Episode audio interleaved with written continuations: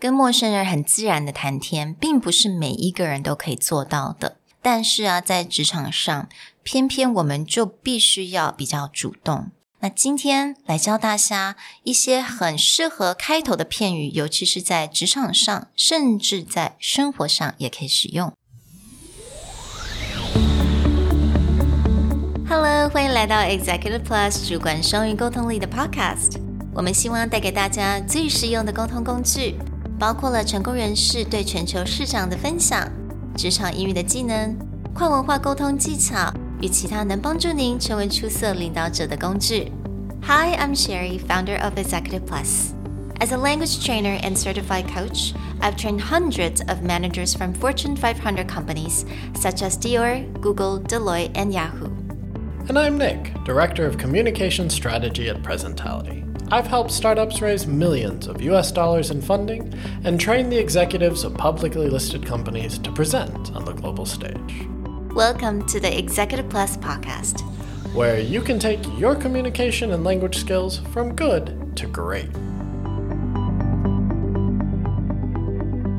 Hey, everybody. Welcome back to the Executive Plus podcast. Today, we want to honor an interesting holiday coming up. National Talk in an Elevator Day. Now, most people might immediately think of elevator pitch, short sales or startup pitch that you make quickly in 60 seconds. But what we actually want to cover today is how do you start small talk in non traditional locations like an elevator? And there's no one better than our dear co host Sherry to talk about her experience because as she was living in New York and becoming career driven towards the fashion industry, she had many chances to talk to celebrities, famous stylists in elevators, and um, there was some lessons to be learned. Thanks, Nick, for bringing that up. I try to suppress that memory. 对，没错。其实，在 在电梯里面，我真的觉得是非常跟人家。其实，第一个在电梯里面，在一个 confined spaces，right？You got nowhere else to go. You're stuck being with that person for how many seconds? Like 30 seconds, 40 seconds. It's always a good idea for you to strike up a conversation，尤其是在西方这样子的，或者是国际市场上，这是个非常好的时机，因为并没有别人来打扰你。尤其是你希望能够，比如说在你工作上面 get that promotion，或者是让这个主管对你有特别的印象，加深你对你的印象。This is a perfect time. But it's not easy at all. 那我从我的 personal experience 就可以跟大家讲说，我到现在 我还是不太确定我该怎么说。But let me tell you my experience. So I don't know if you guys know who Oscar de la Renta is. He passed away many years ago, but he is a renowned um, New York fashion designer. 然后我那个时候是在他那一栋的大楼做实习生，所以我我还记得我那天穿的衣服是，老实说就是很比较 casual 一点，因为我我做的工作那时候当实习生，你必须要跑来跑去，你要 deliver 一下这个 print out 或者是人家的什么 fabric 的一些 swatches，所以我要从这个 building 到另外一个 building 这样跑来跑去的，我没有穿的很注意，而且我那时候我记得还在 exam 的时候。I walked in the elevator. I like carry all these like swatches in my hand. I'm like so tired. And in comes Oscar de la Renta, his wife, and I believe that's a CFO of the company. and that's it. Four of us in an elevator. It's a perfect opportunity. and you know, I gotta say, 我只有一我一百五十八公分，OK，not、okay? tall。那 Oscar de la Renta，我记得他大概有一百九十公分。 He's super tall. 他的老婆也很 tall. The CEO, CFO was also really tall, and they're impeccably dressed. And I'm just like there. Um, all I want to say to him was, "Give me a job." but I know that's not an appropriate thing to say, and especially the CFO was like talking to him nonstop, and he wasn't really listening. And then Oscar de la Renta turned to me and just look at me and just smile all that's what he did. He wasn't listening to his CFO. He just looked at me and smiled. And I just stared at him. the whole time 从那个我忘记是第几楼，一直到了一楼，然后门打开了，我还是不知道讲什么话。I just look at him and I smile and he smiled at me and that's it. So to this day, I still don't really know how to open up that conversation without sounding very awkward. So 但是我知道那种 pain，你知道那种很想回到过去、很想改变 history 的那种感觉。So that's why I think this episode is really important. Mm. That's not an isolated incident. I've heard there's been other run ins with designers and celebrities. Uh, yes. There was another one. This is big for me. 大家都知道 Keanu Reeves 是谁吧? Right? The Matrix, Speed. Yeah, John um, Wick movies oh recently. my god. Yeah, he I, I had a huge crush on him when Speed came out. Okay. Such he's like a superstar to me. And I actually saw him in a Starbucks in Chicago. So he was filming The Lake House. It was a film with Sandra Bullock. 他那个时候在拍片，但那个时候当然 movie 还没有出来，所以我也觉得就是 这坐在我我还记得在 Michigan Avenue 的一个 Starbucks 里面，然后我就坐在那边跟朋友在喝咖啡，然后我就突然看到就是我对面桌的一个男生，他在看报纸，他就单独坐在那边，没有其他任何的人。一杯咖啡，看报纸。他长得就是，这根本就是 Keanu Reeves。But the thing is, no one talked to him。没有其他人，比如说 fans 啊，找他签名还是怎么样，没有任何，他就是很安静在那边看报纸。然后那个时候，我的朋友他也不知道 Keanu Reeves 是谁。I don't know. I find that really amazing that no one knows him. So I didn't know what to say. 然后那个时候我又一直盯着他看。然后我的脑子一直在转，What do I say to him? What do I say to him? Is there anything I can say to him that strike up a conversation but wouldn't bother him? But of course, I missed my chance again. 因为他的 assistant 就走进来，然后就跟他说：“哦，我们要，you know, we're on set now." And they left, and that was it. Again, 我又是 over and over again. I kept going back to that place and be like, "What was I supposed to say in that moment?" Well. This is a great time that maybe in the future you can learn from our own episode, or for those of you out there who happen to run into a star or just mm. someone you hmm. really admire, how do you kick off that conversation? Yeah, exactly. If you go back and look at some of our older episodes, we've talked a bit about how you get small talk started. And a lot of the rules still apply. Or how do you compliment someone? Back in episode 39, we talk about complimenting. In 73, we talk about small talk. And there's a few guidelines to refresh, especially on how you start a conversation, what topics, or how you can compliment someone, especially someone you admire, without making it awkward. So I think in episode 39 and 73, 但我我相信我们在其他的单元也讲过 small talks。但是通常我们在讲 small talk 的时候，我们都有一个 assumption，就是大家都知道我们现在必须要做一个 small talk。For example, right before the meeting, right? This is a well-known fact that we have to do a small talk, even though if we don't want to, we still have to. 所以这个时候大家已经是在 anticipate 这件事情会发生。但是当你在一个情况，你并人家并没有说期待说你要来做 small talk，他可能在看他的报纸，或者他可能在讲他的话。但是这个是又是那么好的时机，你真的要放弃吗？Like I did. You know, you don't want to give up a perfect opportunity to talk to someone that you always want to talk to. So, this is why we wanted to make this episode today. So, there's a few phrases that you can use.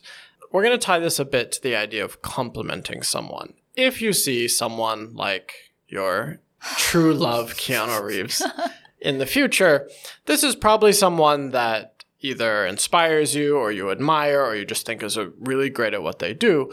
But how do you compliment them without making it awkward? Like, oh my gosh, you're so good looking, right? Oh my God, I'm such a fan. Yeah. I don't have any celebrity stories the way that you do, but I do remember when I first came to Taiwan and I was going to a movie theater with another foreign teacher. And we got into an elevator, and an elderly couple, they're probably in their 60s, walked in. And between the first floor and not even that high, like sixth floor where the movie theater is, the husband decided to just throw every single English vocabulary word he could possibly come to his head, like directly at us. He was like, handsome, beautiful, so smart, good looking, foreigners. And there wasn't a coherent sentence. He was like, I have this m- opportunity in an elevator to practice my English and I'm going to do it.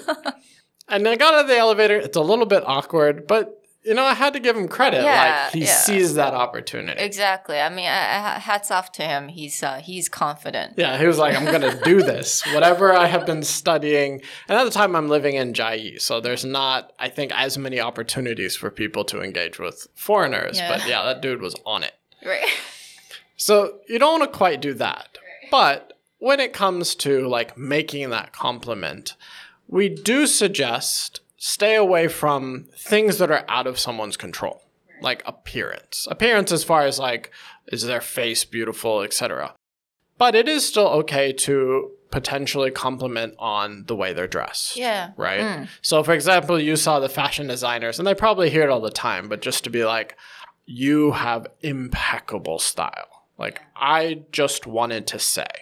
And starting out with that phrase, I just wanted to say, and then give someone a compliment. I just wanted to say, I really admire your style. Yeah, absolutely. Yeah. Or you can definitely say, I think for men, um, there are certain things that you can definitely compliment him on.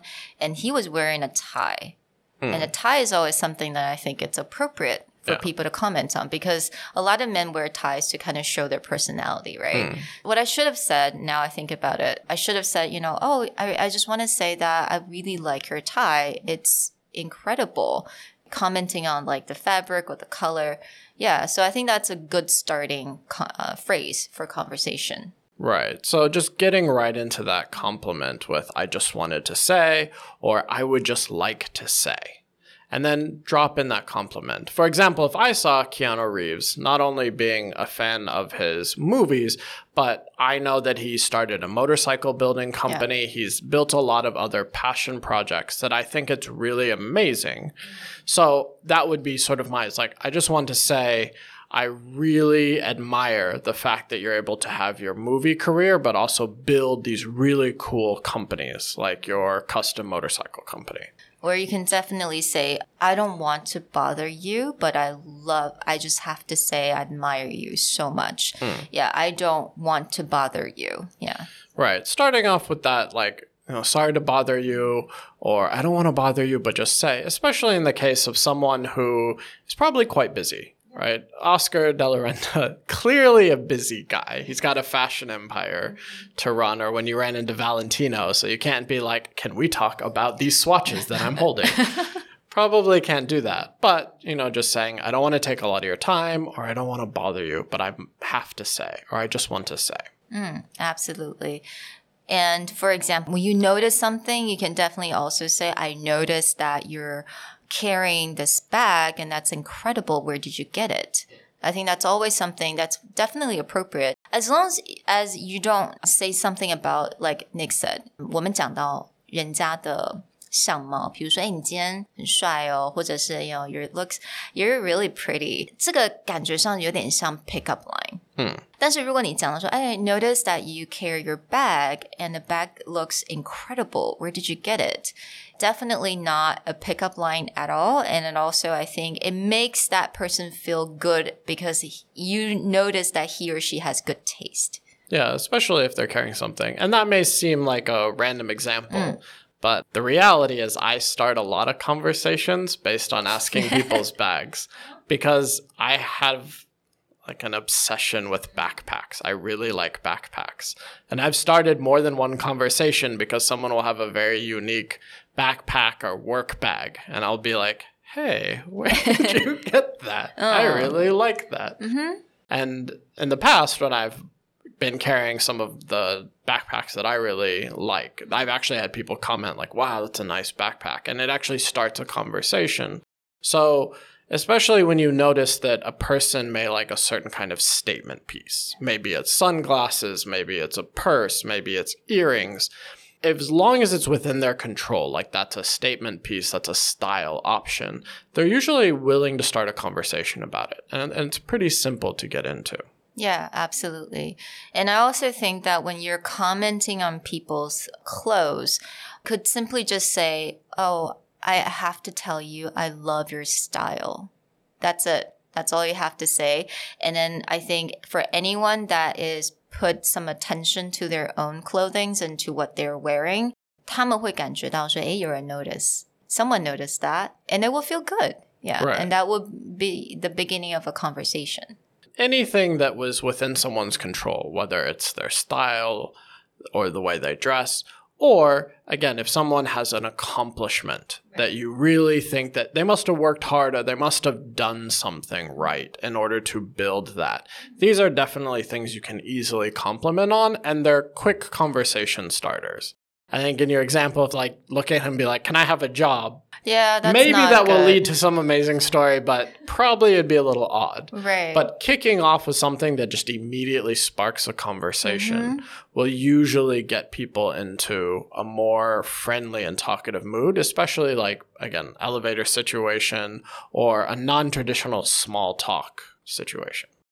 Well, we hope that these tips, ideas, and stories helped you the next time that you meet someone in an elevator or at a restaurant that you really just want to make a quick compliment or a quick conversation. We'll talk to you next time. Bye. 如果你喜欢我们的 Podcast，欢迎来追踪我们的主管英文 Executive Plus 的 Facebook。那也可以写信到我们的信箱 yourcareerplus at gmail.com。